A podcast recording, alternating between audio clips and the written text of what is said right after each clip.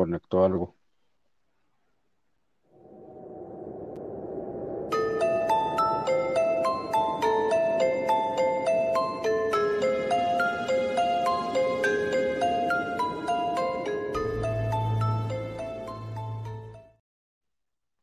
Buenas noches, obscureros. Sean bienvenidos al mundo paranormal de las mentes siniestras y frías de Zona Obscura a la medianoche. Estamos en Líbranos del Mal. Como pueden ver, hoy tenemos panel lleno. Está con nosotros Mama Soul Black. ¿Cómo estás, amiga? Hola, Julio, hola, Jonathan. Muy bien, gracias. Ya muy contenta de estar con ustedes y con el público. Este tema, híjole, tiene muchísima información muchas historias muy siniestras. Mm, les va a encantar. Muchas gracias por sintonizarnos y vernos a través de las diferentes redes que tiene Julio, este, y que nos sigan viendo y que compartan, que comiencen a compartir para que todos se vayan conectando a tiempo.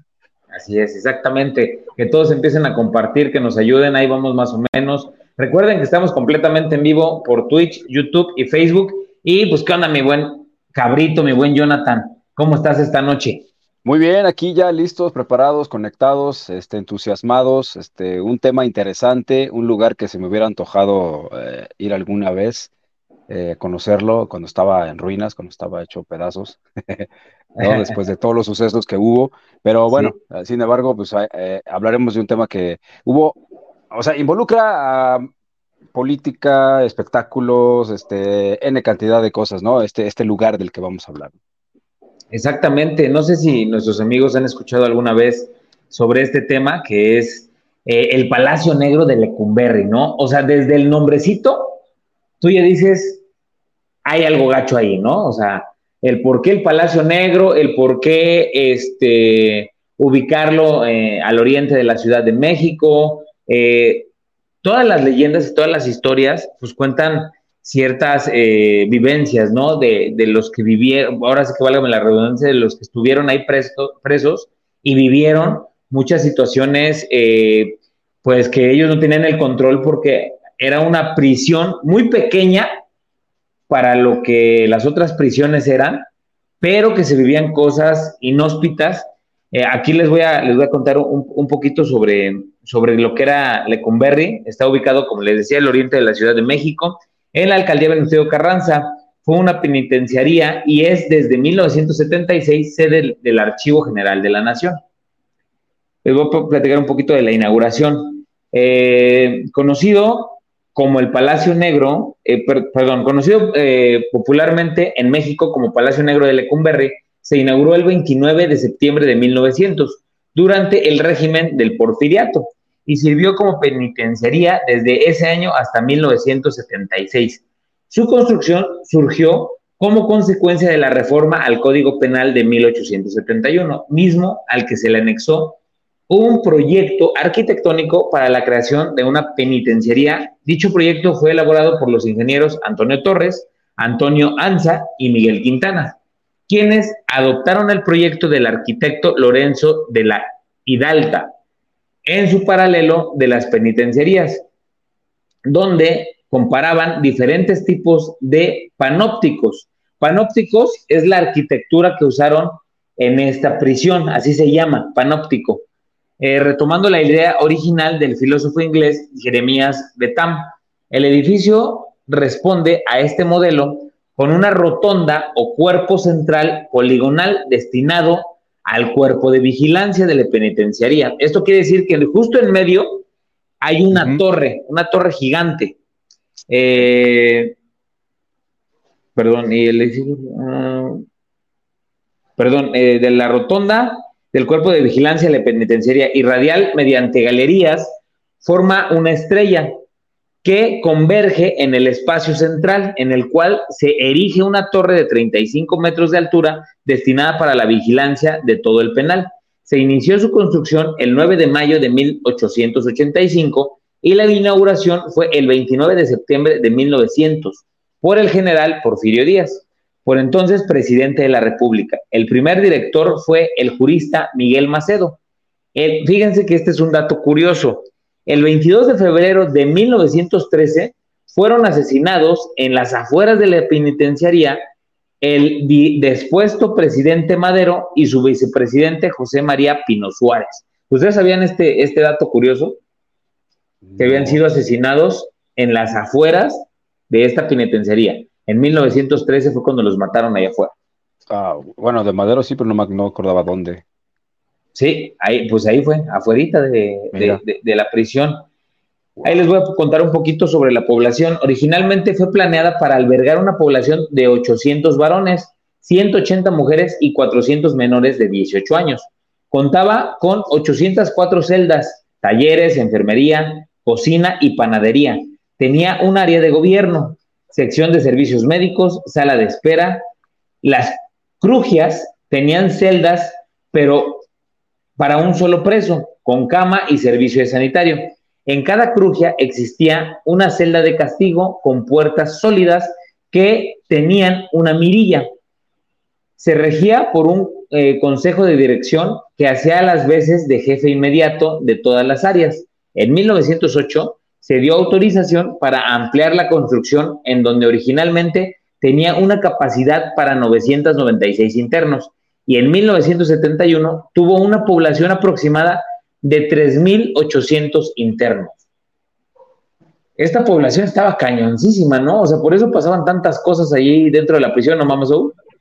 Pues yo sabía que habían llegado hasta 8000, que eran 10 por celda, entonces eran 800 por los 10, eran 8000, bueno, 800, pero más, o menos eran 8000 que llegaron a ese punto que fue por eso que la cerraron, porque ya era totalmente inhabitable, más toda la, la cuestión de la cuestión insalubre, los riesgos que hubo, todo eso, pues por eso lo cerraron, porque estaba a su a 10 veces a lo que le tocaba, ¿no?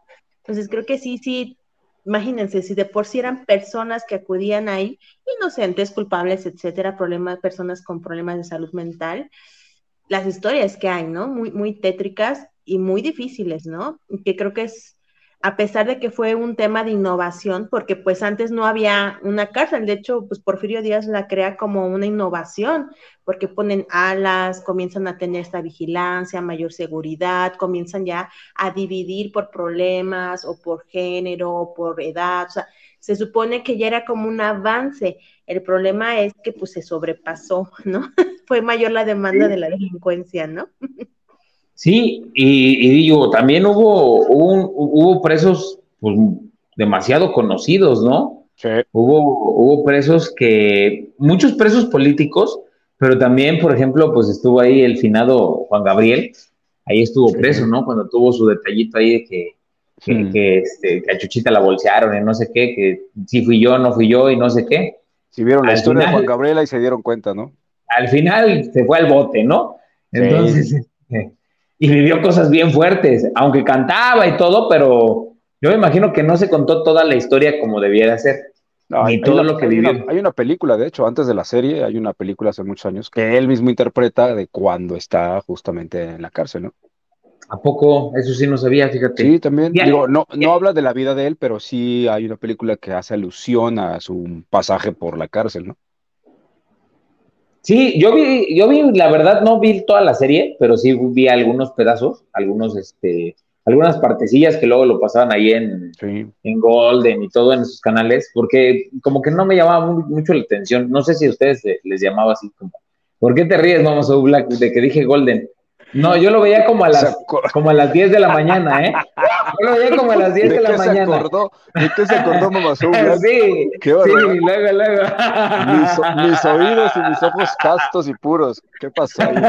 Yo no he dicho nada, yo solito estaba en cabeza. Yo para, para, romper ese momento, ese, ese momento incómodo, fíjate que era una cárcel innovadora en su época, pues fue la primera que se hizo de ese nivel, de esa magnitud. Y una de las cosas que, digo, nos puede gustar o no, eh, la historia de Porfirio Díaz, pero más allá de, lo que pasó con él al final de su, pues de su prolongada estancia como presidente, hizo cosas por el país, sin duda alguna, ¿no? Hizo innovaciones, metió el ferrocarril de alguna forma, o sea, estuvo preocupado por ciertos aspectos del país que obviamente le beneficiaban a él y a los suyos, ¿no? Eso nos queda claro pero de cierta manera tuvo estas innovaciones. Y esta cárcel, sin duda, era una cárcel pues de, mucha magnitud, de innovación para su época, con todos estos aditamentos que mencionábamos Soul. y ya después viene lo, trágico, ¿no? De el no saber qué hacer con eso, ¿no? Empezar a, a, mal, a malobrar las cosas, empezar a pues, sobrepoblarla, empezar a hacer las, los chanchullos, las cosas por debajo del agua, la corrupción, etcétera, etcétera, que se va permeando, ¿no? Sí, fíjense, bueno, ahorita que estaba platicando eso, este, Jonathan, y que estábamos comentando esto de los presos políticos, que muchos presos de, como de alta alcurnia, uno de los presos que, también estuvo ahí fue Siqueiros, este, este gran pintor, ¿no? sí, sí, sí. Vamos, se sigue riendo y no, he dicho nada, ahora ni se sigue, se sigue, acordando de, de, de, Red Shoes diarios y algo así. Golden, Golden Plus, ¿no? no ¿sabe? Oigan, los, los, los, que están muy jóvenes y nos están ya viendo. sabía que había Golden Plus. los que están muy jóvenes y nos están viendo, vayan a googlear qué pasaba. ¿Qué, pasaba, ¿Qué pasaba? de la medianoche en Golden? De la medianoche en Golden. Todavía. Han contado. ¡Ah! Antes cuando había telecable, no existían plataformas, no existía tanto el internet, ¿no? Ay, no, qué vergüenza. Sí, y fíjense que, por ejemplo, ahorita eh, que, comentamos eso de los, de los grandes, este, de los grandes presos que estuvieron ahí, hubo muchas películas que se hicieron a raíz de, de Lecumberri, ¿no? Hubo muchísimas películas. Creo que Pedro Infante también hizo, hizo una película ahí donde, donde este, creo que lo meten por ladrón. No la del torito. Yo lo maté. ¿No fue esa? Ajá, está la leyenda de que según ahí se grabó. Pero yo lo maté. Y que según muchas de las personas que salieron como extras eran realmente presos. Ajá. sí, eso sí. También se, ya ven que se les, ahí les empezaron como a que ligar según con el narco, que bueno, muchos sabemos que los que nos gustan las conspiraciones, sabemos o pensamos que no tiene nada que ver, pero le ligaban según con cuestiones del narco y que por eso también había sido encarcelado, pero realmente es una leyenda urbana realmente es otra circunstancia, ¿no? Pero creo que aquí el punto, miren, creo que hay que analizar. Se supone que la definición de Lecumberri, ¿cuál es? Un sitio nuevo, ¿no? Nuevo y bueno, algo así, ¿no? Entonces imagínense que digan Lecumberri negro, y desde ahí te hablan, ¿no? O sea, según era una innovación, una buena idea, que eh, a fin de cuentas se echó a perder, ¿no? Pues claramente con la población y todo lo que pasaba, pues tenía que, ¿no?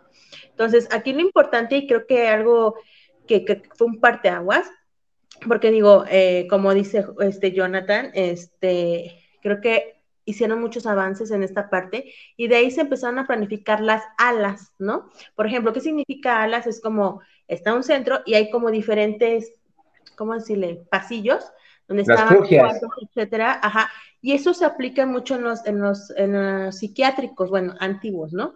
En los psiquiátricos antiguos porque así van como categorizando dependiendo de la enfermedad o la situación que tengan. Entonces, por eso le llaman mucho las alas, ¿no? A la A, a la B, etcétera. Entonces, ahí como que fue un parte de aguas porque de ahí se empezaron a hacer los psiquiátricos, etcétera, ¿no? Pues igual, porque ahí pues llegaba de todo, ¿no? Sí. Sí, o sea, ajá, sí, sí, sí. No, no. No, sí, sí, sí, di, di, di. Tú, por favor. No, no, está bien. No. no quiero. No, no, digo, y, aquí lo importante es saber, ¿no?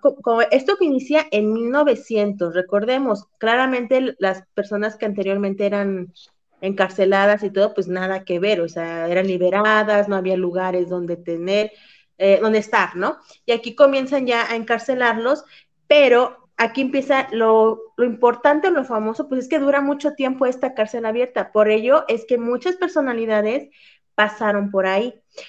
Y la cuestión es que personalidades, como él decía, ¿no? El, cantante, el actor, pero hay personas realmente que sí debían estar ahí y que realmente pues fue muy, muy difícil, ¿no? Por ejemplo, el chalequero. Nunca falla, nunca falla. Ay, sí, pues. Nunca falla el camotero. Ese es más puntual que yo. Por ejemplo, eh, el asesino serial, ¿no? El primer asesino serial de México estuvo ahí. La pasarela de, la pasarela de Lecumberri, la pasarela roja. El primer asesino serial estuvo ahí. Que fue el, el chalequero, ¿no? Sí. El chalequero. Que fue, que fue eh, Gregorio, ¿no? No, ese es Gregorio. Fueron dos. El primer asesino serial, que era el que las estrangulaba, ya sabemos, ¿no? Y posteriormente estuvo Goyo, que era otro igual, pero él fue diferente. Bueno, ahí va. El chalequero fue, fue aprisionado antes de que existiera Lecumberri, en las finales de 1900. Sí. Pero lo liberan, ya saben, ¿no? Porque pues no había como toda esta parte. Ya posteriormente lo vuelven a detener porque al liberarlo, su abogado pues lo liberó, lo, lo ayudó, lo liberan y él sigue matando después de lo que lo liberan. Entonces lo vuelven a prender y ya como estaba Lecumberri, porque de hecho yo voy a subir unas fotos, van a ver que Lecumberri como que, no sé, no, no investigué bien, pero por las fotos yo veo que estaba en construcción y ya estaban como metiendo gente en lo que terminaban de construir. De hecho, antes no se tenía la cúpula, sí estaban como las alas, pero estas celdas de león que le llaman, esas no estaban unas, otras sí, o sea, como que iban construyendo y iban ya usándolo. Eh, Entonces, este, para el chalequero, lo vuelven, ya, ya como siguió matando, pues lo vuelven a detener y lo encierran. Y él fallece ahí. Digo que más adelante vamos a ver qué pasa después de todo esto, ¿no? Pero él fallece sí. antes de que sea sentenciado a muerte, porque si antes había sentencias de muerte, este, lo encontraron muy mal en su celda y ya estaba muerto. No, quién sabe qué haya pasado, no hay registros, y si había, pues nadie iba a decir nada, ¿verdad? Claro. Entonces, realmente no se sabe qué pasó. No Muchos dicen que estaba malo, pero pues no saben ni de qué ni nada. Y, no, y menos hacer una autopsia en esos tiempos, ¿verdad? Entonces, este. Sí, no, no, no, no, olvídalo. La verdad, ni les importaba, ¿no? Entonces, este fue uno. Posteriormente, años después, claramente, llega el asesino eh, Goyo, que él también uh, asesinaba pues mujeres, este, las mataba, pero lo raro de él es que él estudia derecho mientras está en la cárcel. O sea, un, modelo, chueco. un modelo muy, muy gringacho, ¿no? Muy gringo y muy actualizado. Y creo que posteriormente queda, lo, eh, queda libre. Sí, queda libre después porque creo que igual hay como una, como, ay, ¿cómo le llaman? Como una laguna en Ajá. este, jurídicamente Ajá. y no tienen como que las pruebas necesarias para poderlo, para poderlo retener. Así es. Y Porque esta... lógico que antes no, no se hacía una investigación criminalística, ni criminológica, ni científica. Antes, no sé si han visto esta, esta serie de Ah, es el cuate este de los nobles. Velasco ah, Shine. Sí. La serie en Netflix. No la he visto, pero es, sí ya sé cuál es. Es un investigador, es, o sea, el, el cuate se hace un investigador privado. Uh -huh. Y él es el que empieza a querer detener al estrangulador. Al primer estrangulador en, aquí en México. Órale. Uh -huh. Entonces, está padre porque está chusca, pero aparte te cuentan, un, te cuentan la historia, ¿no? De cómo, de cómo inició el estrangulador y quién era, supuestamente, ¿no? Porque también le meten un montón de su cosecha, y ya después, este, le meten muchas cosas. Trama. Pero, vender. Está buena. Por ejemplo, él, él, pues era muy rápido asesinando, pues se llaman el asesino relámpago, y él pues lo que hacía era matar a personas que se dedican al sexo servicio. Pero Exacto. él al estudiar, estudia a leyes e incluso defiende a otros reos porque sí sale libre, eh, porque me acuerdo que él decía que era, tenía problemas mentales. Entonces, como esa laguna, pues no había tanta ley, entonces, él, digamos que era inocente porque tenía problemas mentales, que esto hasta la fecha, pues es algo así, ¿no? Entonces, sí. pero de que las mató, las mató, o sea, y lo sí, más sí, claro. fue muy sonado, pues bueno, pensamos, pues es igual que el chalequero, ¿no? Sí, pero la cuestión aquí es que hubo algo muy, muy impactante para la época y todo, porque él este, aplicó la necrofilia. O sea, después de haber matado a las, a las mujeres, tuvo relaciones con los cuerpos. Entonces, cuando eso pasa, pues imagínense, más sonado, los periódicos, y después de eso se volvió una celebridad porque hasta lo invitaron políticos y todo. Entonces, sí. Imagínense, entonces este tipo de gente así, como dicen, toda esta corrupción, toda esta situación, ¿no? O sea, ¿cómo es posible, no? Ahí fue ya el sistema, Pues pero es que todas formando. eran, todos eran la misma mierda, ¿no? La misma porquería, ¿no? Entonces, pues se, se- se identificaban unos con otros, ¿no? Al final de espero cuentas, no, ¿no? nos- no nos estén viendo niños ahorita, Espero que no, perdón por la palabra. y por lo que yo también digo, pero sí, Aparte no tienen por qué estar viendo los niños, porque estos son programas para adultos. Son Fíjense, temas para estoy- adultos. Estoy leyendo los comentarios. No los puedo leer todos porque ya me, lo- ya me los fueron como quitando. Porque Saludos a todos, por, gracias. Saludos por a todos, aquí. a Kenji, No a yo, pero saludos. a Jorge Luis, a Julie Beceta, Eva Luna, Jorge, Jorge Luis Córdoba, Normedid, eh, Edgar Base, excelente charla, eh, José Luis Córdoba, bueno, a todos ellos, pero aquí nos dicen, bonito look, Julio, te ves más joven, muchas gracias, Kenji. Eh, Me voy- saludos. a quitar la barba también para que me vea más joven. Ah, sí. Eh, y fíjense que aquí está viendo, dice, Mama Soul tuvo una regresión con eso del Golden. ¡Ah, ya vi! Ay, no, y a mí me contaban, yo nada que ver. dice, dice- dice Jorge Luis Córdoba, qué bien saben lo del Golden. Yo también, tú sabes de qué joven, joven, joven que vivió en los 2000, 2003, por ahí, y no vio Golden, no, no tuvo infancia. No tuvo juventud. No tuvo- Adolescencia, no no adolescente. Y vean, también nos dice Jorge Luis, nosotros los pobres es donde sale en Lecumberri por aparentemente haber matado a la usurera. No le entendí mucho al comentario y después nos dice, ¿saben la historia de la crugia? Este, también nos, nos dicen camotes, yo quiero un platanito. Este, Ah, lo del, lo del comen- perdón, lo del comentario, Julio, es yo creo que de lo de la película que hablábamos de, de Ah, Pedro. Infante, cuando mata a la usurera, sí, los- nosotros los pobres se llama la... ah, nosotros La- los pobres, Y ya. creo que hay una, creo que hay una segunda parte que se llama Ustedes los ricos, creo, luego sacaron, ¿no? No sé, de esas películas padrísimas Sí. de Pedro Infante, ¿no? Fíjate que, que- exactamente, y aquí nos dice también Mari Campos que la mamá de Eduardo Yáñez era celadora en Lecumberri. Órale, eso no me la sabía. Yo tampoco sabía, dice, sí, hay a- aquí, ah, nos dice Jorge Luis, sí, hay que hacer un en vivo con todos los Obscurefans y con el vendedor de camotes. Hay que Este, invitarlo un día, ¿no? Porque digo, ya que te patrocine el... Dice, mejor vamos y nos compramos uno, jaja, hay que hacer una convivencia. Así estaría padre hacer una convivencia. con los, con el camotero. con el camotero y todos los obscurefans. Se van, este, saludos a todos que, los que se van conectando. Hay que poner subtítulos, jajajaja. Eh, las mejores pelis en Golden. ya ven, ya ven, sí se acuerdan todos. Oye, oye, Pero- una pregunta. Mande. ¿No se pueden Dime. poner los comentarios aquí en el en vivo? Luego, yo he visto que luego los ponen en algunos en Sí, vivo. Sí, Ahora los que puedo en poner. vivo. De hecho, los, los- los- yo los he puesto, por ejemplo, ve, ahí, ahí Ah, mira. ponemos el Ay, comentario de y Yuli. del Golden. Ay, sí. Es el que yo nada más le, primero. yo, yo, espérame, yo le piqué, yo le Es piqué que nada más. Ahí está, mira. Yo le piqué nada más, mira.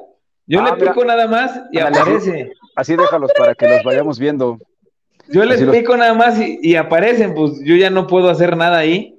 Ya que, ya que no los puedo ver yo los comentarios, así los puedo ver, ya así los saludo a los que se van conectando. Exactamente. Saludos, Aquí, por Luis, ejemplo, saludos a todos. Nos dice aquí lo de nosotros los pobres. Pero ya, ya son tantos, son tantos, este, son tantos comentarios que ya me los fueron borrando. Entonces, este, Ah, dice, ustedes los ricos, ustedes los ricos es cuando el, el tuerto mata al torito en venganza de que Pepe el Toro lo dejó tuerto en la celda de maté. Lecumberri. ¡Lo maté! Exactamente. Oigan, pero a ver, vamos a, a- a también a ponernos un poquito en contexto. ¿Ustedes te- investigaron alguna leyenda de ahí de Lecumberri? ¿Leyenda de qué? O sea, de los O fantasmas. sea, de los fantasmas, de Lecumberri, ami- una leyenda de Lecumberri. Estudié toda la parte de asesinos. Teórica, teórica. Ah, ok.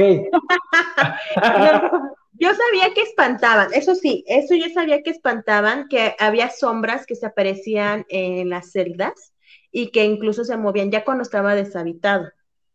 Eso es lo que yo Sí. sé hasta la fecha, que se ven sombras, como esos entes sombras que hemos platicado en los episodios pasados. Ajá, que se exactamente. movían, ajá, ciertas como, ¿qué se llaman? Las puertas. La- ajá. Nada más, eso es lo que yo sé. rechinaban y todo esto. Fíjense que cuando fue la, la, este, la, como la readaptación para que fuera el archivo de la nación, este, sacaron, sacaron cadáveres de ahí, de ahí de, de Lecumberri, sacaron muchos cadáveres que estaban hasta emparedados. O sea, eso, eso a mí sí me impactó, porque imagínense que, que mataban a la gente ahí y en lugar de, de, sacarlos o de entregarlos a los familiares y todo, los emparedaban. Eso también está cañón. Un youtuber muy famoso fue apenas a investigar, bueno, apenas hace algunos años, y estuvo ahí este, con cámaras y toda la onda. Y fíjense que dice, él en su video, sí se logran ver este, algunas sombras, algunos ruidos, algunas situaciones ahí medio raras, y platica con los, con los cuidadores nocturnos y ellos le cuentan varias historias donde se escuchan cadenas, lamentos, porque exactamente las crujias pues eran estos e, este, pabellones, ¿no?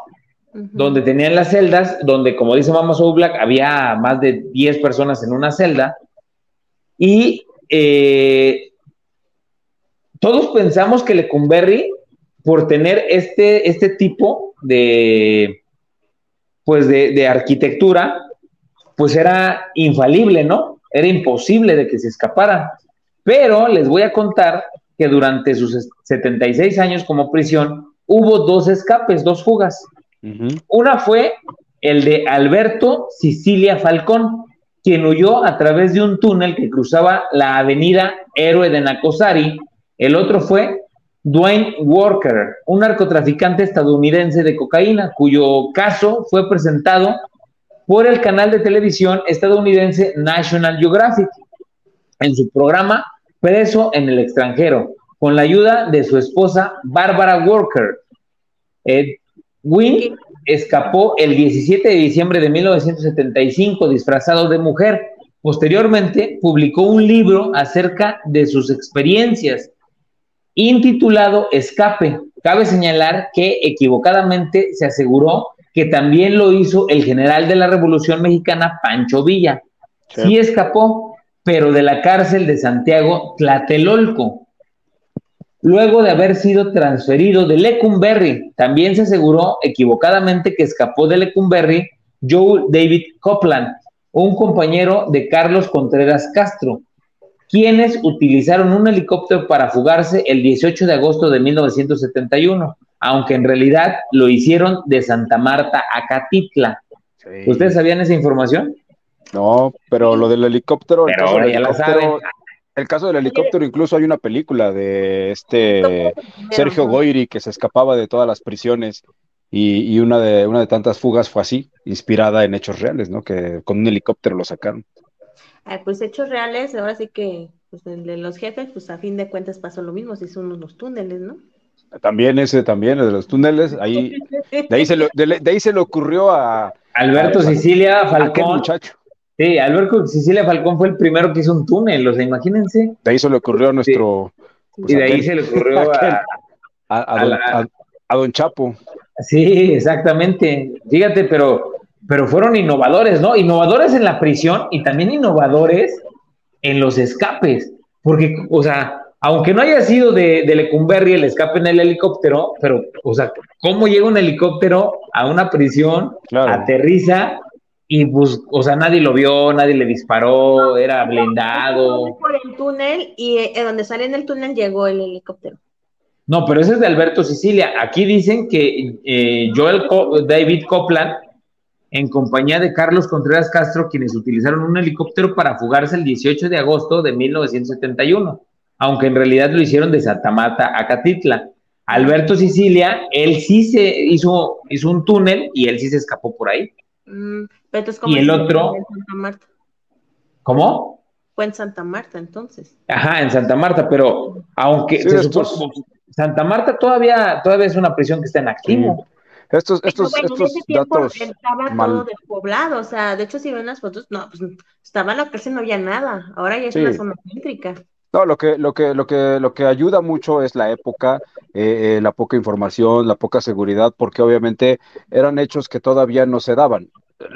Uno, me queda claro que las medidas de seguridad cambian y se hacen a raíz de que hay un precedente. Cuando sucede algo por primera vez, ah, entonces ya ponen atención en eso y buscan la manera de que no vuelva a suceder. Es lo que sucede siempre históricamente. Como siempre. En aquella época no se imaginaban que un preso se le iba a ocurrir hacer un túnel o que otro se le iba a ocurrir que iba a venir un helicóptero, ¿no? Hoy en día quiero ver que un helicóptero se acerque. Es más, no se puede, está prohibido acercarte a una prisión. Un helicóptero no puede, ni una avioneta, ni nada, no pueden sobrevolar ni en aeropuertos, ni en cárceles, ni en lugares así, ¿no? Bueno, digamos, digamos que que ante la ley no se podría, ¿no? Una situación es que no lo hagan, porque pues muchas veces hemos escuchado, o bueno, yo he escuchado leyendas urbanas donde dicen, no, pues este, fulano tal llegó en un helicóptero a tal prisión, y, o llegaron por él a tal prisión, lo llevaron a tal lado y lo regresaron. ¿no? Ah, Entonces, de, forma ilegal. exactamente. Con, permiso, pues sí, ¿verdad? Con permiso, pues sí. Sí, sí, No, yo creo. Pero bueno, ¿cómo ven? O sea, aquí nos dice, por ejemplo, Jorge Luis Córdoba, incluso dicen que ahora que es el archivo de la nación, se siguen registrando actividad paranormal.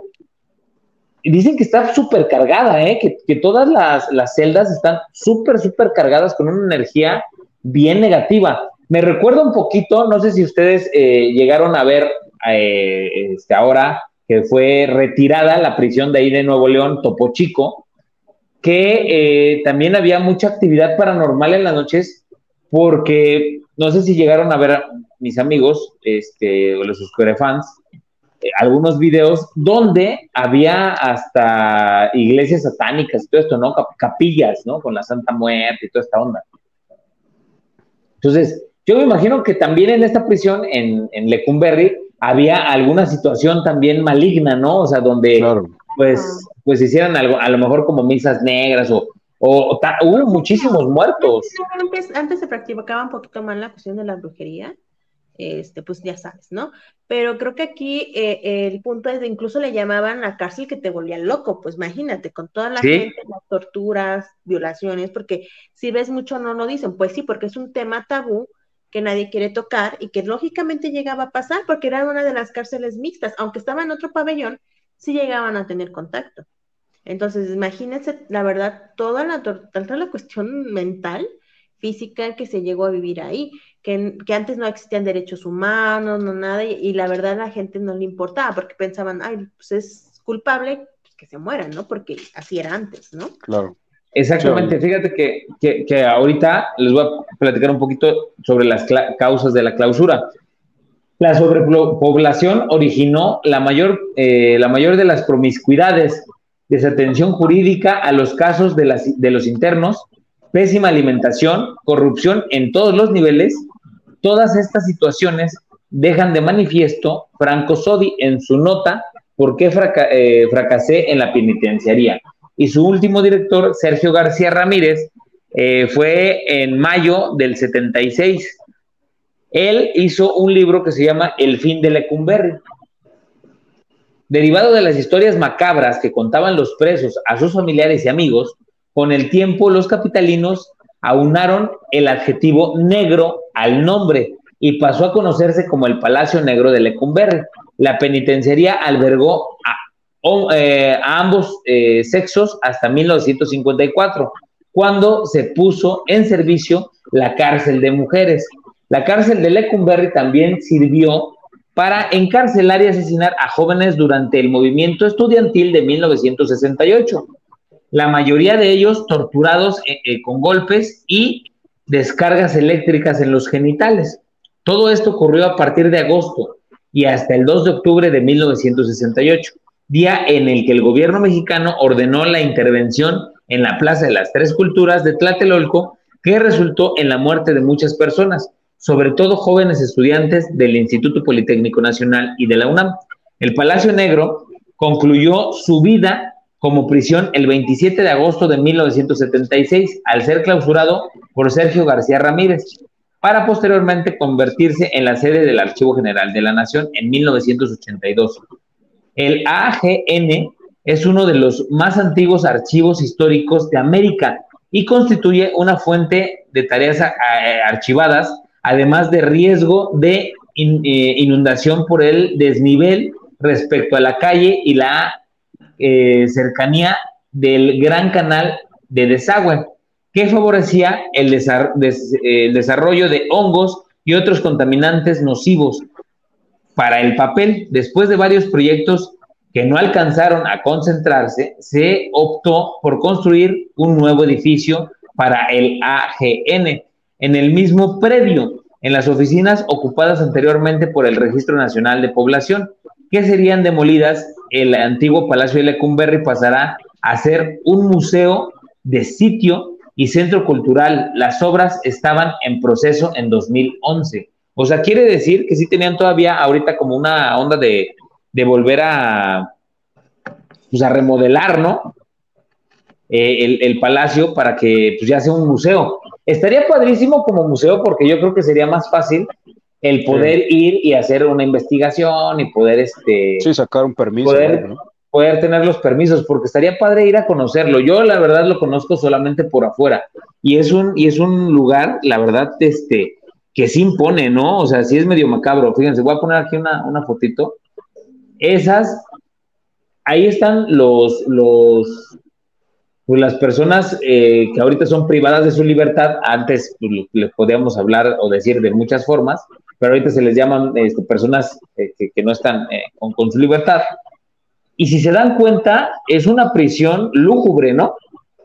Digo, es una foto en blanco y negro. Ajá.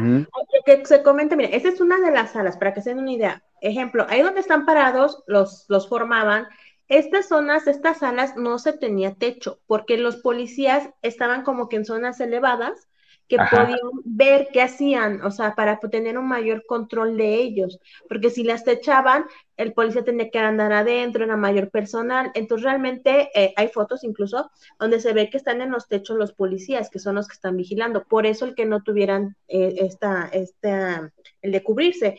Pues cuando llovía, cuando daba sol, igual o sea, les daba.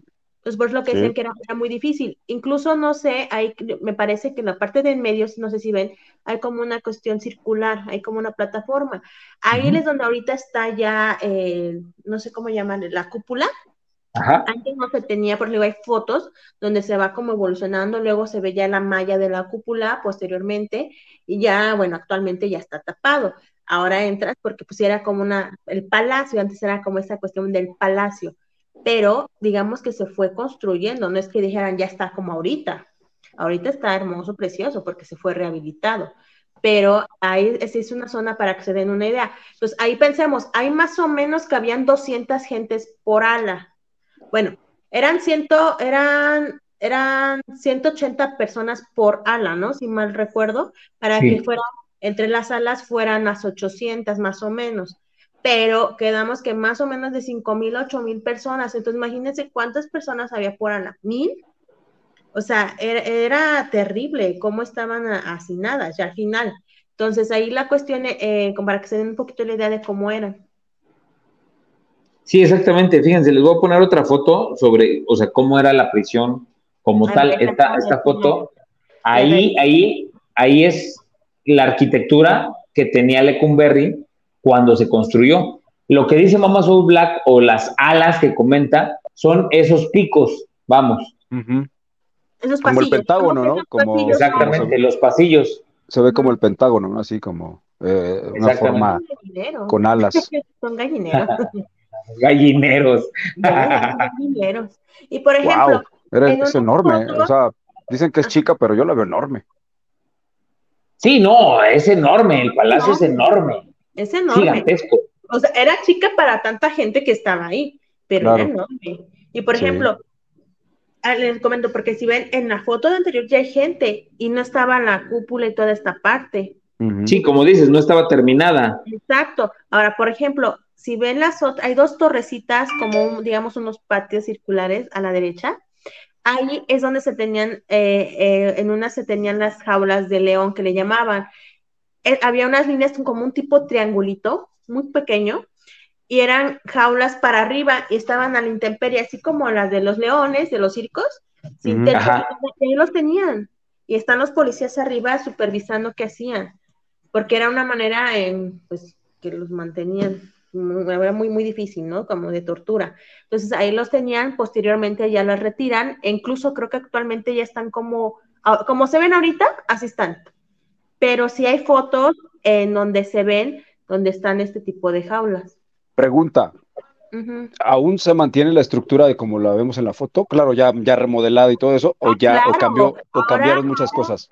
No, bueno, sí se modificaron ciertas cosas, por ejemplo, eh, claramente remodelaron las celdas, unas las sellaron, unas las Pero mantiene su esencia, su estructura como tal. de hecho, de hecho, ahora ya la pintaron de colores. Haz de cuenta que una ala, de arriba del techo a la vez y es verde.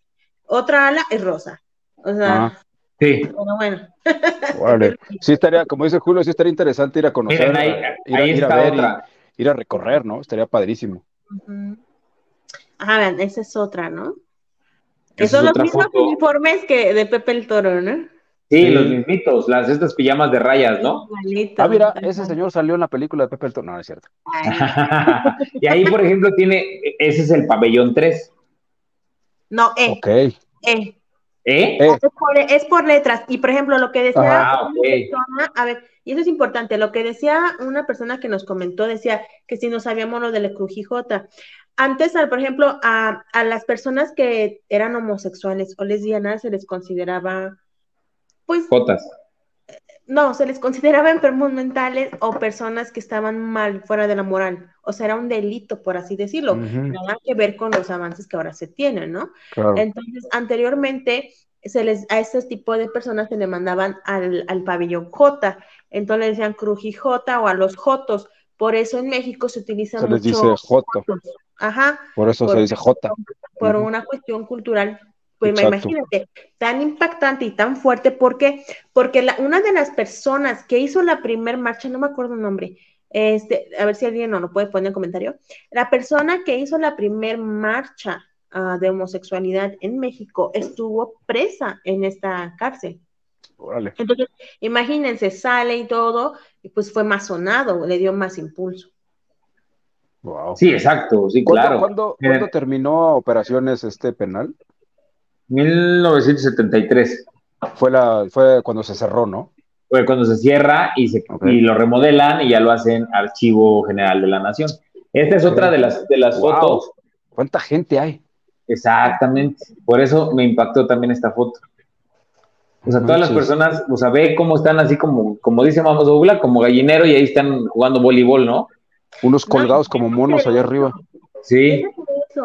Eh, las heces, no los bañaban, los piojos. ¿A qué olería eso? No, de hecho hay una leyenda urbana, no, bueno, la verdad no, no, sé cómo sabemos, no sé si sea real. Lo de los gatos y las ratas, ¿esa la saben? Ah, sí, sí, sí, sí, sí. No manches. Pues que según creo que en un pabellón, no sé si en la cocina, en un pabellón, que había ratas, muchísimas, muchísimas, y que según se les ocurrió meter gatos que para que las cazaran. Sí. Y al otro día fueron a ver y los gatos estaban muertos. Dicen que fueron, que fueron a lo mejor los presos las ratas, por mayor, si no muchísimas, las matan y se los comen. Sí, claro. De hecho, un gato, un gato, si la rata es más grande que él o del mismo tamaño, no se pelea con ellos. Los gatos, es un mito eso, los gatos no se avientan a las ratas, son muy grandes. Cuatro gatos, siete gatos y hay 60 ratas, no. No, había millones, todos los que estaban ahí adentro. Pues sí, Aparte, ¿no? Exacto. Oh, esa foto también es impresionante. Ahí están eh, en visita, ¿eh? Oye, esa no es la de la película, porque ese se parece al actor, como dice Jonathan, el de la izquierda hasta el niño arriba. ¿Verdad que le estoy diciendo que sí es el actor? Era, era preso, era actor preso uno. Actor preso uno. Y por ejemplo, ajá, eh, eh, y eso es bien importante, porque por ejemplo, si ven ahí había niños, hay fotos donde hay presas o personas que trabajaban, donde está la fuente, y ellas están con sus hijos. Y como decía, o hay un comentario, mi, mi mamá Mari, este, Eduardo Doñani, su, su mamá lo llevaba ahí a, trabajar, o sea, imagínate. Oigan, y también había, había presas que tenían hijos ahí, o sea, que estaban embarazadas. Sí, yo creo, que también llegó a ver, ¿no? Por las violaciones, yo creo, o porque ya estaban embarazadas, ¿no? Puede ser, pero sí, sí, claro. Bueno. Ahí les va, miren, les voy a, este, estoy viendo, eh, subiendo otras fotos Son, impresionantes las fotos. Pues si quieres, mira, mientras comento de otro famoso, el famoso, el asesino sería el pelón. Él también fue una de las, digamos, de los famositos que estuvieron ahí encarcelados. yo le conocí, yo me acuerdo mucho por el nombre del pelón porque literal estaba pelón. Él también fue un asesino, se llamaba Higinio Sobera. Él fue un asesino serial que mató a, una mujer y a un capitán. Y él fue declarado con esquizofrenia. Ah, ok. y, él, y, él, se amparaba de que pues él tenía un problema mental y que por ello pues hacía este tipo de actos, ¿no? También fue, fue muy conocido en esa época, ¿no? Posteriormente, este, tenía muchos problemas de conducta por lo mismo de su enfermedad, ¿no? Y pues ahí vivió, ¿no? Hasta que... Se murió. Ya después se salió, así salió creo libre, me parece. Ah, sí. Sí. Wow.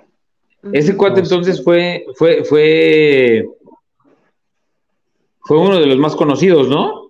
También fue conocido, sí, de hecho hay fotos, pues está pelón, pelón. En, 19, mira aquí, en 1982 él sale libre porque ya estaba viejo, ya estaba muy senil, ya estaba muy mal y pues él terminó liberado por lo mismo, ¿no? Y murió a los 57 años, que recordemos, pues antes la expectativa de vida no era tanto como ahora, ¿no? Pero sí, él fue muy famoso también porque pues asesinó, asesinó a una persona muy famosa. Fue, a ver, fue esta mujer y fue el capitán este, de la policía. Dice, ajá, resultó ser Armando Lepe, capitán de ejército y tío de la actriz Ana Berta Lepe. Él era su hermano, la mató. Ah, ok. Pura, pura, pura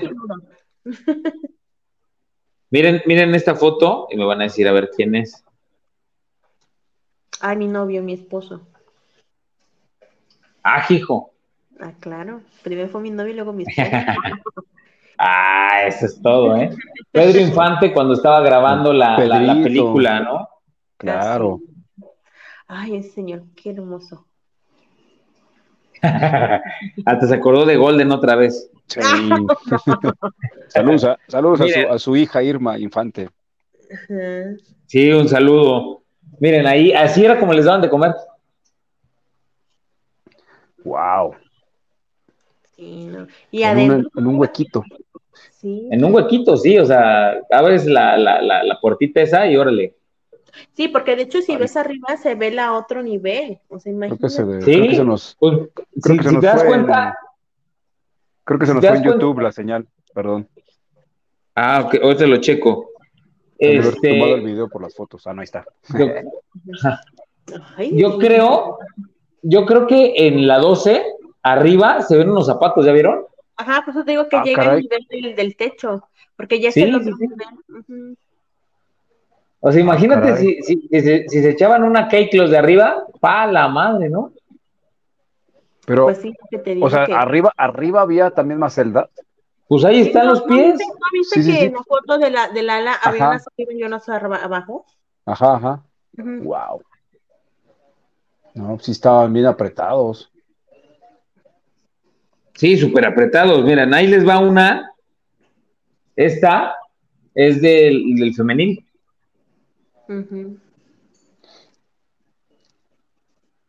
Órale, lo que dice Jorge está interesante, Jorge Luis.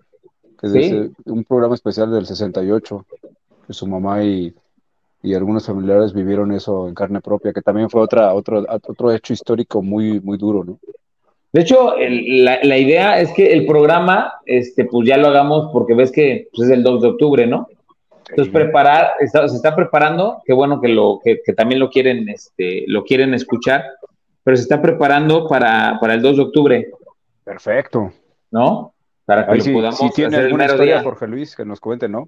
Sí, estaría padrísimo. Que su mamá, sus familiares y nos contacten. que nos marquen, que nos, que nos echen una llamada, que nos manden unos, unos este, audios también. Acuérdense que tenemos pues, los teléfonos este, de Zona Obscura a la medianoche. Ahorita los voy a poner para que los anoten y nos manden, nos manden sus audios y los podamos poner, así como las fotos que estamos poniendo ahorita, que podamos poner también este, pues sus audios, porque también se puede. Y miren, díganme quién es este personaje. Sí, que hay, ¿no? Exactamente. Ahí están las mujeres. Yo estoy viendo las mujeres todavía. pero ahorita pasa. Es, Ay, que, ay, ay. ¿Quién es? Es que estoy viendo, me estoy monitoreando. Siqueiros, ¿no? Sí. Exactamente, De hecho, aquí tenemos un, un parque, ¿no? El Parque Siqueiros, ¿no? Aquí en Cuernavaca. exacto. Y de, De hecho, hay un mural, ¿no? Hay un mural también, ¿no? Siqueiros, no sé si recuerdan que, bueno, ahí en, en el Casino de la Selva, se llama Casino de la Selva por el hotel. Ok. Ajá. El hotel, el hotel se llamaba Casino de la Selva y por eso se le quedó ese nombre. Y los murales de ahí, de- del hotel, los hizo Siqueiros. Ujú. Así ¿Qué es. fueron de esos murales? Pues de hecho ahorita ves que es, ves restaurados porque ves que ahorita, ahorita es la comercial mexicana, o bueno, creo que ya es este, Soriana. Soriana. Soriana. Pero ahí, ahí están esos murales. Era todo, todo eso era el, el Hotel Casino de la Selva. Sí, Puros comerciales gratis. sí, lo, lo- lo- tuve, tuve la suerte de conocerlo en su tiempo, digo, cuando ya casi no, ya no, ya no tenía actividad, pero sí conocí la estructura y eso fue, era padrísimo ese lugar, ¿eh? Era impresionante que- también. Incluso Que el yo con- casino de la selva sigue siendo espectacular. Sí. El. Yo fíjese que, que conocí a, un, a una persona que en paz descanse, murió el, el año pasado, este, una persona muy, muy querida mía, y él trabajó con Siqueiros. Órale. Él trabajó con Siqueiros, ahí eh, eh, él estaba como encargado del hotel. Y este, y tuvo contacto con Siqueiros y platicó, y a mí me, contó muchas historias sobre, él le llamaba el maestro, el maestro Siqueiros, y este, contaba muchas historias de cómo era, de cómo era eh, él en persona. Fíjense aquí Jorge Luis nos dice, así es, por la crugia J, es que se les empezó a decir Jotos o Jotas a los presos, por lo que dijo Mama Soul Black. Ajá. Dice también, también aquí nos dice, es un eh, fotograma de nosotros los pobres, exacto. Muy elegante Pedro Infante. Dice, las presas que entraban embarazadas y daban a luz en la prisión, había un espacio reservado para los bebés de las reclusas y allí vivían hasta que la mamá era liberada. Se les denominaban los hijos de la cárcel. Órale. Es impresionante. Eh, mira, aquí, bueno, mi mamá les- le mando un saludo a Marta Estela Calderón. Originalmente fue planeada para albergar 800 hombres, 180 mujeres, 400 menores eh, y de edad, lo que ya había eh, comentado hace ratito. Y nos dice también Jorge Luis, pero esas celdas son, eh, perdón, esas celdas con la ventanita eran las celdas de castigo, donde metían a los presos más revoltosos y muy agresivos. Ajá, las, las chiquitas Ah, mira. tenían la cabeza, las de los números, eran como las de control. Exactamente. Aquí nos dice Mari Campos, la mamá de Mama Soul, aquí vivía eh, y tenía su taller aquí en Cuernavaca, hablando de Siqueiros. Sí. Sí. Sí, pues es que, bueno, sabemos que en Cuernavaca vivió muchísima celebridad, políticos, este, artistas, cantantes, incluso extranjeros, ¿no? De, de gran renombre llegaron a andar por estos lugares. Exacto, mira, aquí esto es importante. Eh, no recuerdo el nombre del fotógrafo que tomó la foto de Siqueiros, pero leí que cuando vio a David Alfaro Siqueiros, dudó en tomar la foto y que el mismo Siqueiros le dijo, dispara y luego averiguas. Órale. Qué buena frase. Muy buena frase, porque se supone que, era un, que él en su tiempo fue un preso político, ¿no? Sí. O sea, lo apresaron supuestamente por eso. Y esta parte, como este, el esposo de Frida Kahlo. Ah, exactamente, también el esposo de Frida Kahlo. Él no estuvo, eh, creo que él no estuvo aquí en, en Lecumberri, ¿verdad? ¿O sí? No, no, No, pues era no- de no lo, Lenin. no lo mencionan en la historia. Bueno, pues digo, son muchas historias y muchas leyendas, ¿no? Las que... Algo importante que hay que mencionar y que esa es recomendación de película para los chavos, si tenemos este, seguidores chavos, El Castillo de la Pureza. Chavorrucos. Nah, los chavorrucos ya se la saben. La película El Castillo de la Pureza. La pe- el, el papá abusador, ay, el terrible, esa, esa sales traumado de esa película, se llamaba Rafael Pérez Hernández. Él estuvo recluido en esta cárcel también.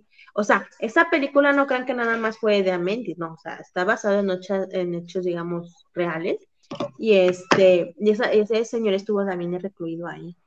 Entonces yo les recomiendo, si no saben esto, vean la película. Les voy a dejar ahí, ahí un mensajito. ¿Cómo se llama la película? El Castillo de la Pureza es mexicana. Órale. Sí, está un poquito impactante, no la vean con niños, pero sí, sí, sí es muy buena. Ok. No, no, manchen. De hecho, ese contenido no se vea. Yo la vi, yo la vi una vez y dije, no la vuelvo a ver en mi vida. Yo pensé que ibas a recomendar la, las películas de Golden, como dijo. dijo, una que quieren, tienen que ver. Es que tiene que ver mucho con abuso infantil, violencia. Ah, ok. Muy feo, sí, no, no, no, eso sí. muy real uh, o apegado, este, comentan el tipo de hechos, ¿no? Exacto. Que vivieron. Uh -huh. Oigan, pero fíjense, fíjense cómo hemos hablado de Lecumberri, pero desde el punto de vista histórico, desde el punto de vista de sucesos, pues trágicos, hasta cierto punto anecdóticos, eh, incluso que tienen que ver con espectáculo y todo este rollo, pero no hemos hablado de la parte de, de todavía de la parte paranormal, que seguramente esa parte es importante bueno. hoy en día, ¿no? Hoy a día, eh, en, en lo, lo, que hay ahora, la estructura y todo eso, yo también recuerdo en algún momento creo que los de Extranormal en algún momento hicieron creo que una investigación ahí y también llegaron a captar, digo, medio exagerados, siempre he creído que ellos son muy exagerados, siempre les pasan cosas, ¿no? Qué casualidad, siempre les pasan cosas, pero, pero también ya, ya se hizo una investigación. No he visto que algunos otros este, urbex o youtubers este, hayan ido actualmente, no lo sé si haya acceso, a lo mejor no hay acceso, sí, no, si hay pero sí sería interesante ver. Si hay acceso porque es como es el, el este... El ¿cómo se llama el nuevo museo? De el la... archivo. No, pero para hacer un recorrido nocturno, o sea, pedir permisos como ah, para hacer no, investigación no, de noche. En la noche no te, no te deja. Ajá. Igual con un permiso, ¿no? Pues de seguridad, digamos, son históricos, incluso está la, de la hoja original de la Constitución, me parece, de cuando se hace Estados Unidos mexicanos. Imagínate, o sea, no puedes dejar ahí a, a nadie, ¿no? O tener Aparte, seguridad.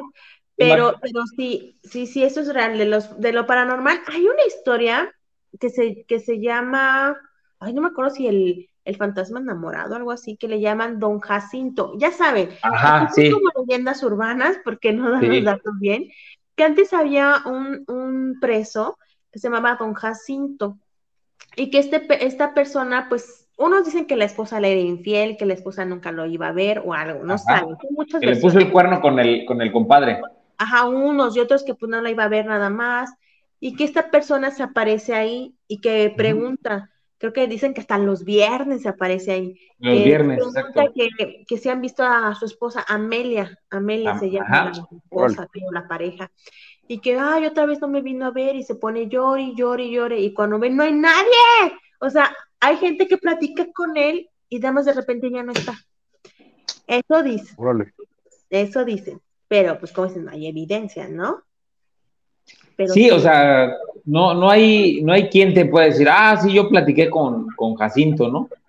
Pero... Yo, yo creo que hay más, más sonidos, más, o sea, porque por ejemplo digo, bueno, sí puede ser mucho su dolor, pensemos en esta parte como paranormal, que a lo mejor como dicen, se puede impregnar el, el lugar, la casa, pero yo creo que es más bien la cuestión de sonidos en general, porque como dicen, los sonidos, los llantos, los ruidos, pues toda la energía que se quedaron ahí, cuánta gente, como dices, fue enterrada ahí, dos, cuánta gente realmente estaba mal, mal de su cabeza, de su alma, y otra, cuánta gente no realmente fue abandonada, o sea, que realmente no claro. estaba incluso a gente, ¿no? O sea, ¿Quién va a ir ¿Cuántos inocentes, no?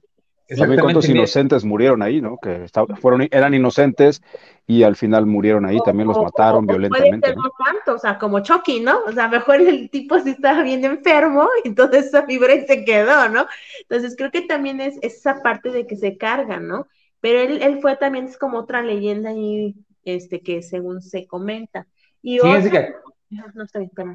Aquí encontré la historia, perdón que los interrumpa, de Jacinto. Dice, otros visitantes otro visitante constante es don Jacinto, un preso de los años 40 que murió en Lecumberri. Se cuenta que cuando el lugar estaba recién remodelado, un trabajador vio a un hombre vestido como reo. Al acercarse, el supuesto prisionero exclamó, otra vez no vino Amelia, y desapareció sin explicación lógica. Acto seguido, a este trabajador le cayó el 20, como se dice coloquialmente, de que él era el único ahí, con el tiempo indagó y descubrió que se trataba de un preso al que su esposa engañó mientras él pagaba su condena. Chas. A ver qué dice ahí Mari Campos. De ahí José Revueltas hizo su libro de. De ahí José Revueltas hizo su libro a, el, a, Pando, que era un lugar específico de castigo de Lecumberri. Órale.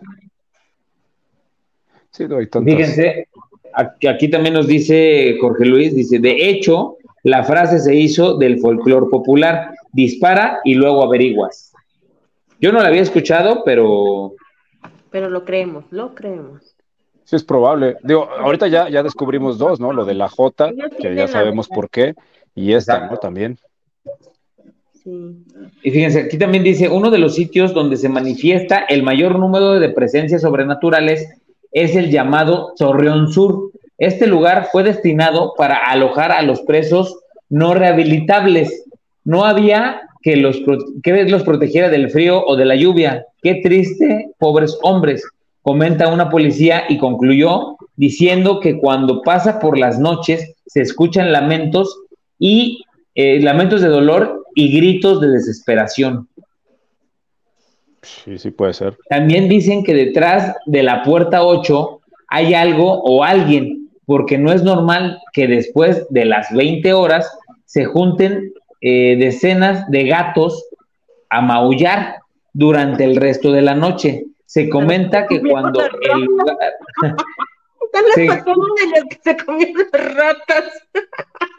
Se comenta que cuando el lugar cambió de, eh, cambió de penal a lo que hoy conocemos, trajeron a los felinos con el fin de que terminaran con las ratas que dejan, eh, que terminaron con las ratas que dejó tan eh, insalubre lugar, exactamente lo que decía Mama Soul Black, ¿no? Sí. No, a lo mejor son también las almas de los gatos, ¿no? Que, se murieron ahí. Sí. sí, exacto. Porque eh, mucha gente no cree, pero también hay psicofonías de animales. También suenan animales, también suenan ese tipo de cosas. Ah, han descubierto psicofonías de animales, de sucesos que se reviven en el mismo momento, se revive otra vez. ¿no? De hecho, en la casa Mijangos, cuando todavía se podía ir a investigar, hubo un investigador, no me acuerdo quién fue, que grabó psicofonías y se estaba grabando la escena justa en ese momento, los gritos, los llantos de, de, los niños, de las personas que ahí estaban involucradas en ese momento. Bueno, pero es otro tema. Pero sí puede llegar a pasar eso, ¿no? De hecho, ya si quieren ver el programa, por ahí está. Sí, yo he escuchado a cada, a cada animal también que luego habla y que unas psicofonías que no, de los youtubers a estar hablando. ¿eh? Oye, fíjate, lo que tú decías sobre los permisos. se, metió un invitado misterioso. Sí, lo que tú decías sobre los permisos, imagínate que ni a Luisito Comunica lo dejaron entrar en la noche. él fue, como, dice mamá Él fue y, y a él le dijeron sí, pero en la mañana. Y está el video ahí en su, en su sitio, en su canal. Claro. También, si quieren, vayan a verlo. Está muy padre porque también es, del youtuber que yo les estaba platicando. Y el, imagínense, si ese vato que es el más cañón, o sea, a nivel este, Latinoamérica. Pues que tiene el poder, ¿no? Tanto económico como. Pues, que sería como mucho más fácil, ¿no? Exactamente, sería como mucho más fácil que le dieran como, como chance. Pero ni a él, imagínense. pero es por lo que dice Mamazol, ¿no? Por, por todo lo que hay ahí dentro, ¿no? Sí, Puede ser, pero también, ajá, pero por todo el material, porque imagínate, se roban algún pleitazo que es. Es que me pongan un policía ahí que me vaya siguiendo y ya, no pasa nada. A ver si aguanta. El policía, el policía también se lo clava, ¿no? Sí, también dice, imita, imita. Pero pues lo que dice Julio, pues es real de que había cuerpos, había cuerpos, ¿no? Sí, aparte, eh, eh, aparte de estas sombras, yo, yo, le, yo le atribuyo más de esta parte de a mejor que como si ahí se quedaran la parte dimensional, digo, a mejor sí los de los ruidos, ¿no? Hay otra también, eh, si no mal recuerdo, de, aparte de la de Don Jacinto, también la del ahorcado, pero realmente no sé si hay datos reales, históricos, o sea, que digan sí fue tal, tal preso, pero que según un señor creo que lo iban a, a fusilar, me parece, y él ante la desesperación se ahorcó. o sea, ¿se ahorca en la celda? Sí, y que se ve en una sombra de que hay un ahorcado. Órale. Esto dice, la verdad, quién sabe. Pero este, digo, Pues no es sé probable. si hay un dato ahí histórico de quién fue esta persona, si es real, ¿no? Pero pues, no creo. Pero digo, eso también lo que comentan que había un ahorcado.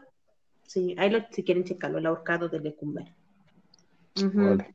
Pues sería, sería cuestión de, de- de investigarle, investigar más a fondo y de traer, pues ahora sí que más este, pues, pues, más, más material, ¿no? Más, más este, más cosa Sí, a lo rica, más. A lo mejor historias específicas ya dentro de la prisión de, de que se comente, ¿no? Como lo de Don Jacinto, el ahorcado, este tipo de cosas, ¿no?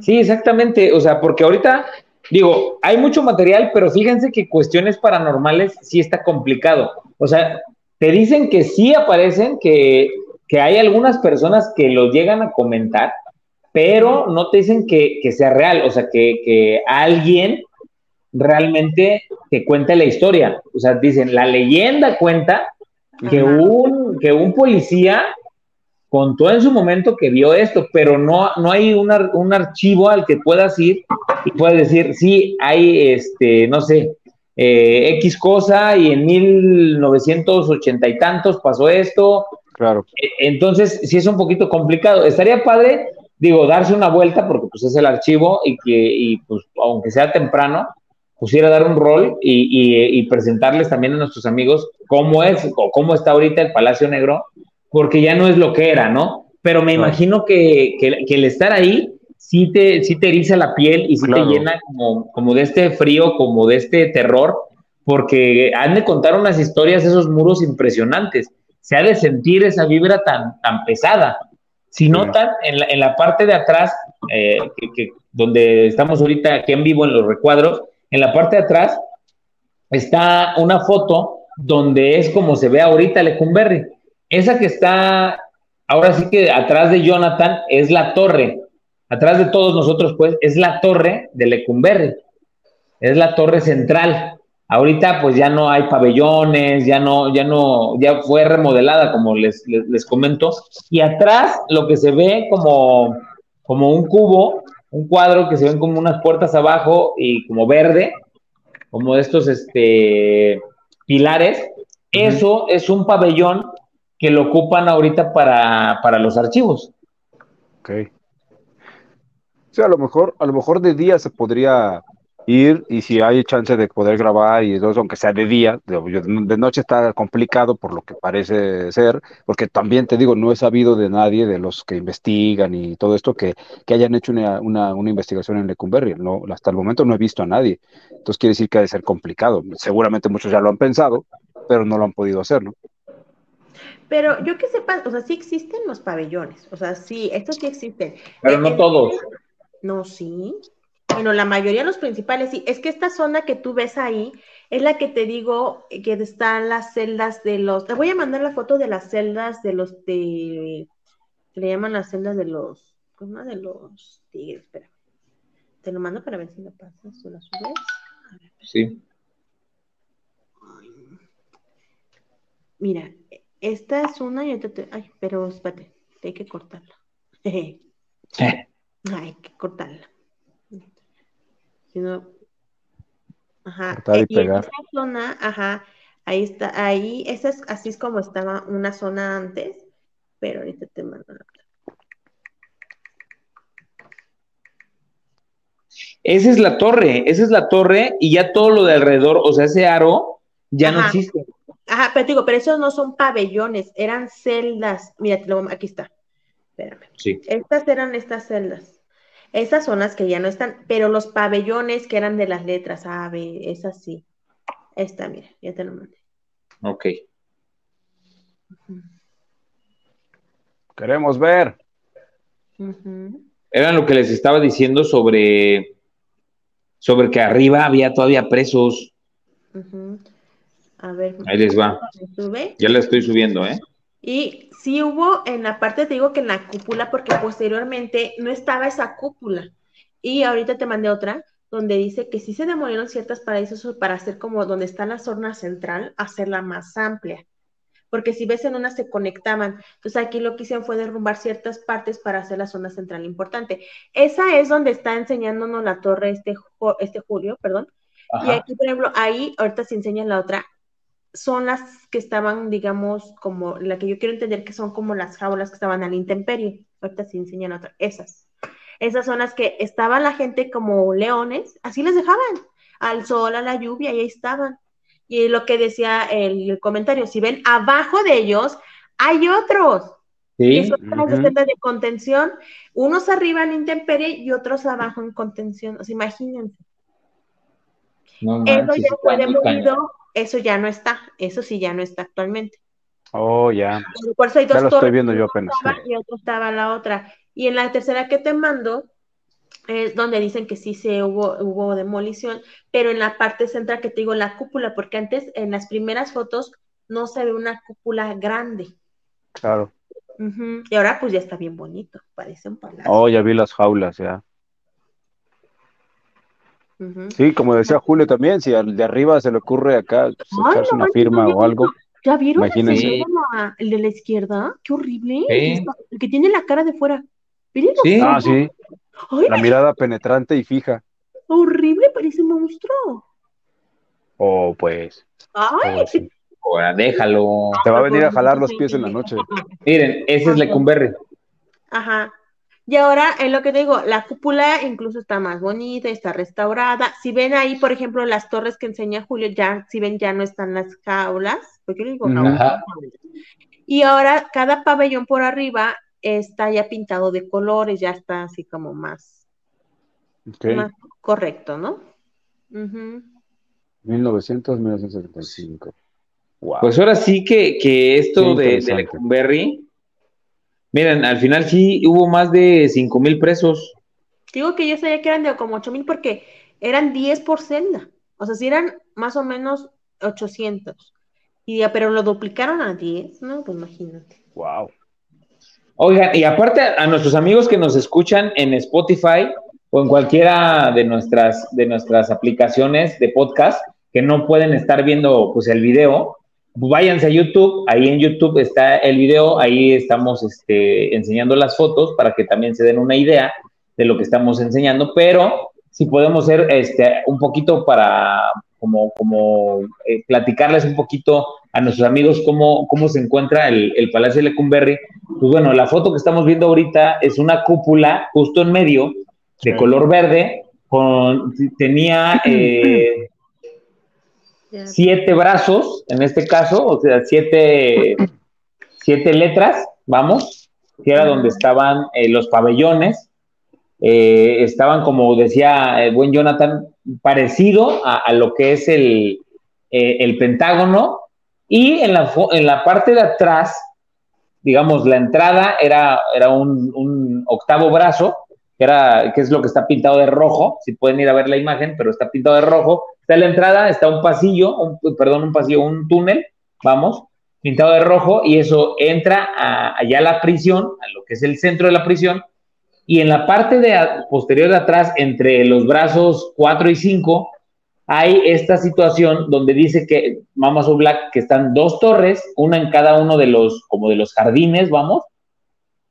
y alrededor de esas torres era donde estaban los prisioneros más peligrosos que eran donde estaban en estas jaulas. Las jaulas, pues bueno, vamos a ponerlos un poquito en, contexto, eran unas, eh, unas celdas en la parte de abajo, celdas con numeración, y unas jaulas en la parte de arriba. Las celdas de abajo tenían solamente una puerta y por una mirilla era por donde ellos podían comunicarse con los celadores o con las personas que, los cuidaban o que les daban de comer. Y en la parte de arriba eran jaulas, pues como jaulas, como dicen, como de leones, como de tigres de, de los circos. Y hasta arriba se ve al policía cómo está caminando encima de ellos, ¿no? Wow. Sí, para tenerlos más vigilados, ¿no? A los más peligrosos. sí, claro, pues imagínate ahí, este, igual, me imagino que les hacían de todo a los, a los pobres cuates. Bueno, no pobres cuates porque también por algo estaban ahí, ¿no? Claro, sí, pero sí abusaban de repente los, policías, ¿no? Me queda claro, eso siempre ha sido. Digo, más allá de que se lo pudieran merecer, pues sí había un abuso, un abuso extremo, ¿no? Sí, exactamente. Miren, ahorita les voy a poner una foto facilidades más, más libres, ¿no? Ahorita le a checar a ver si esa te sirve. Es, ahorita actualmente ya está así. Oh. Vamos a comentarles, estos brazos que les decimos, el brazo central, que es como la entrada, está pintado de rojo y son tres brazos verdes y otros dos brazos rojos, ah, a donde les digo que están las, las torres, que eran donde estaban las jaulas, en la parte, en la parte eh, trasera, vamos, de la, de la prisión, y hay dos brazos, dos pabellones que están pintados de gris, que es en la parte, viendo de frente la, la prisión, o sea, la, o la entrada, que son, son brazos que están hacia la derecha, ¿no? Digamos que los pintaron del color de la bandera, vamos. Y la, sí, la cúpula es de, de, un verde como, como, como ¿qué, qué, verde es? Como verde, verde azulado, más o menos. Como verde agua, ¿no? Verde agua, exactamente. O sea, ya tiene más color de arriba, pero pues ¿quién lo va a ver de arriba, no? Claro. Sí, están los brazos.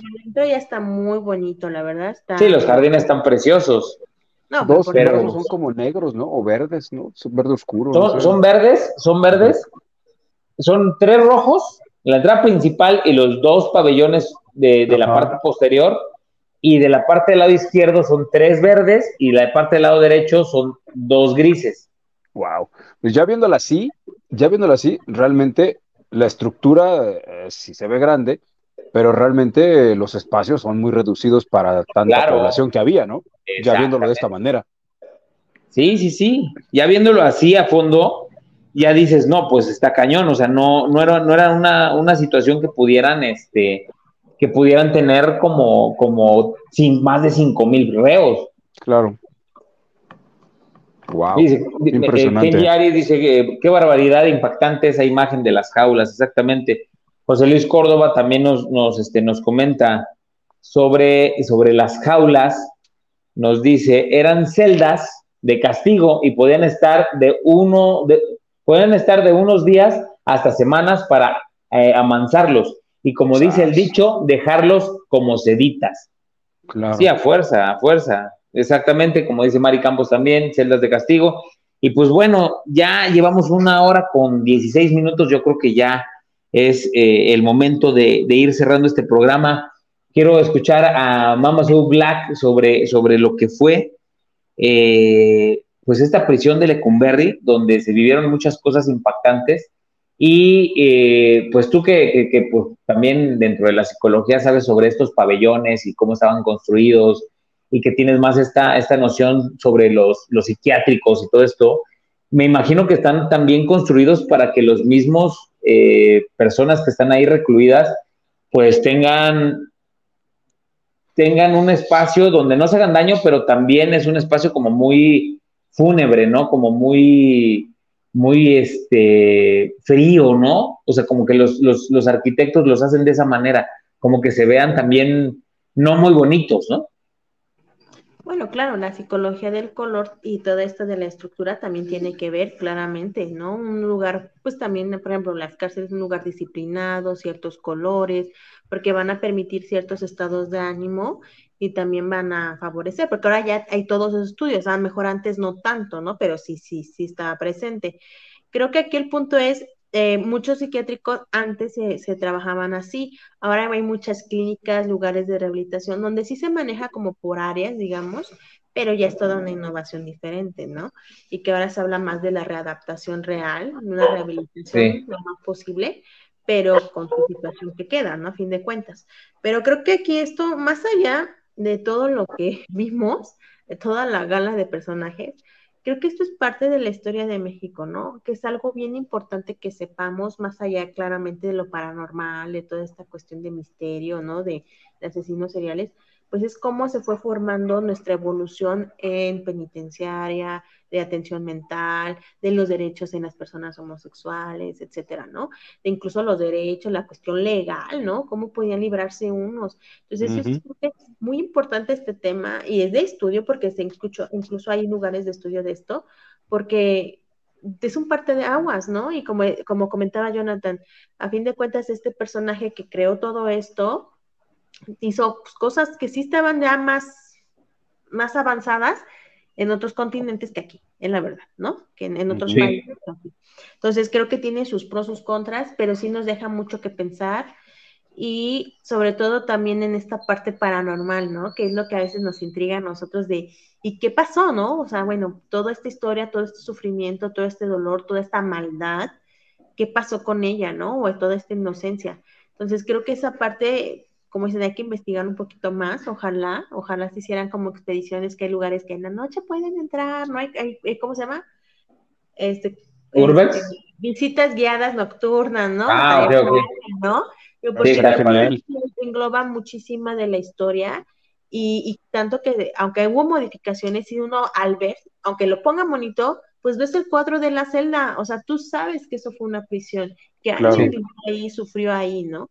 Entonces, creo que es un tema también histórico, más que allá de todo, ¿no? Sí. Pues muchas, muchas gracias, Mama Soul Black, por estar esta noche con nosotros. Ya saben que pueden irla a, a visitar en todas sus redes sociales como Mama Soul Black eh, TikTok, YouTube, Facebook, este, Twitter, en todos lados está como Mama Soul Black. Y muchas gracias de nuevo por, estar aquí con nosotros y por traernos toda esta información. Y buen Jonathan, cabrito, este, ¿qué te deja este, este temazo? Híjole, justamente eso, ¿no? La historia el conocer un poquito más de nuestra historia, de lo que se ha vivido, más allá de lo paranormal que sabemos que es consecuencia de cuando hay sucesos trágicos, cuando hay sucesos de dolor, de pues de, de, de este tipo de cosas, de muerte, la verdad es que sí te deja lo paranormal que va a segundo plano después, ¿no? Es donde ya empiezan las investigaciones, todo este tipo de cosas. Entonces creo que eh, lo importante es conocer, conocer la historia, conocer el fondo de por qué pasó esto, por qué una casa está abandonada, por qué un lugar está, eh, tiene, tiene fama de que espantan, porque a veces no sabemos el por qué, ¿no? ¿Qué pasó ahí? ¿Qué ocurrió ahí? Entonces, pues yo invito a toda la gente a que, a que nos siga, a que siga disfrutando los miércoles de Zona Oscura a la medianoche. Por supuesto, este, pendientes también de las próximas lunas llenas del resto del año, que van a estar buenísimas. Tenemos bastantes lunas llenas todavía, así que estaremos por ahí con temas interesantes. Eh, les adelanto el próximo tema, ¿no? Vamos a hablar un poquito de, los, de los ovnis, ¿no? De, de ufología retomamos un poquito ahora que pasó este rollo hace unas semanas de, todo este show que hubo de las declaraciones, etcétera, etcétera. Vamos a hablar un poquito sobre la apertura y lo, y lo más nuevo que haya, ¿no? Así que están invitados también, Mamá Soul, si gustas participar con nosotros en el próximo programa de Luna Llena, bienvenida también para que podamos hablar un poquito más, ¿no? De este tema. Padrísimo, amigo, qué bueno.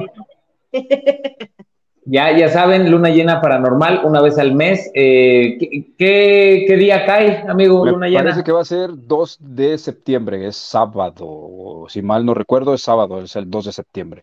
2 de septiembre. septiembre no, sí, estamos en octubre ya, ¿verdad? Ah, estamos en, agosto. En agosto, perdóname. Sí, septiembre. octubre es después de septiembre, amigo. Tienes razón, ya, ya, ando así. Me dejó mal esto de la pero bueno. Este, pues, saludos y ya saben, Jonathan Miranda, locutor MX, Facebook, Twitter, Instagram, TikTok, YouTube, ahí estamos en todas las, redes sociales y Luna Llena Paranormal también, síganlo en Facebook, ahí está Luna Llena Paranormal, ahí tendremos todo este tipo de cosas, ¿no? Pues muchísimas gracias, amigo, por estar esta noche con nosotros. Ya tienen toda la información, Luna Llena Paranormal y todos los sábados lo pueden escuchar en el Weekend by Request por el 100.1 W Radio Morelos.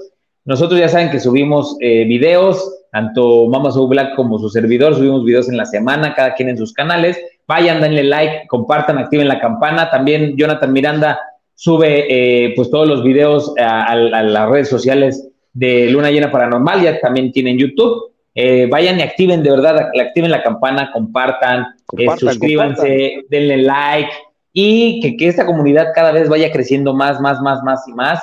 el próximo capítulo de Líbranos del Mal por zona oscura a la medianoche. Vamos a Black creo que está peleando con alguien. Ah, ya, ya, ya. Luego nos espanta. Este, eh, el próximo capítulo que vamos a tener, el próximo episodio de, Zona Obscura a la Medianoche, Líbranos del Mal, vamos a hablar sobre la Antártida, sobre todo esto que se ha venido revelando eh, durante estos últimos meses, estos últimos años, y vamos a hablar sobre la Antártida y los mapas que fueron apenas aperturados, del, los mapas del Vaticano que eran secretos, donde la Tierra pues es, es, un planeta, ¿no? No es, plan, no, es, no es redonda, sino plana, y donde no hay un, un, solo, un solo lugar en la Tierra, sino somos, son muchos, muchas tierras, pero que las cubren el hielo. Vamos a ver si sí es cierto o si no es cierto. Vamos a platicar de todo eso. Conéctense. Jonathan va, va a terminar siendo aliens, vas a ver. sí, sí, sí, sí. Ah, es que sí, tiene que ser.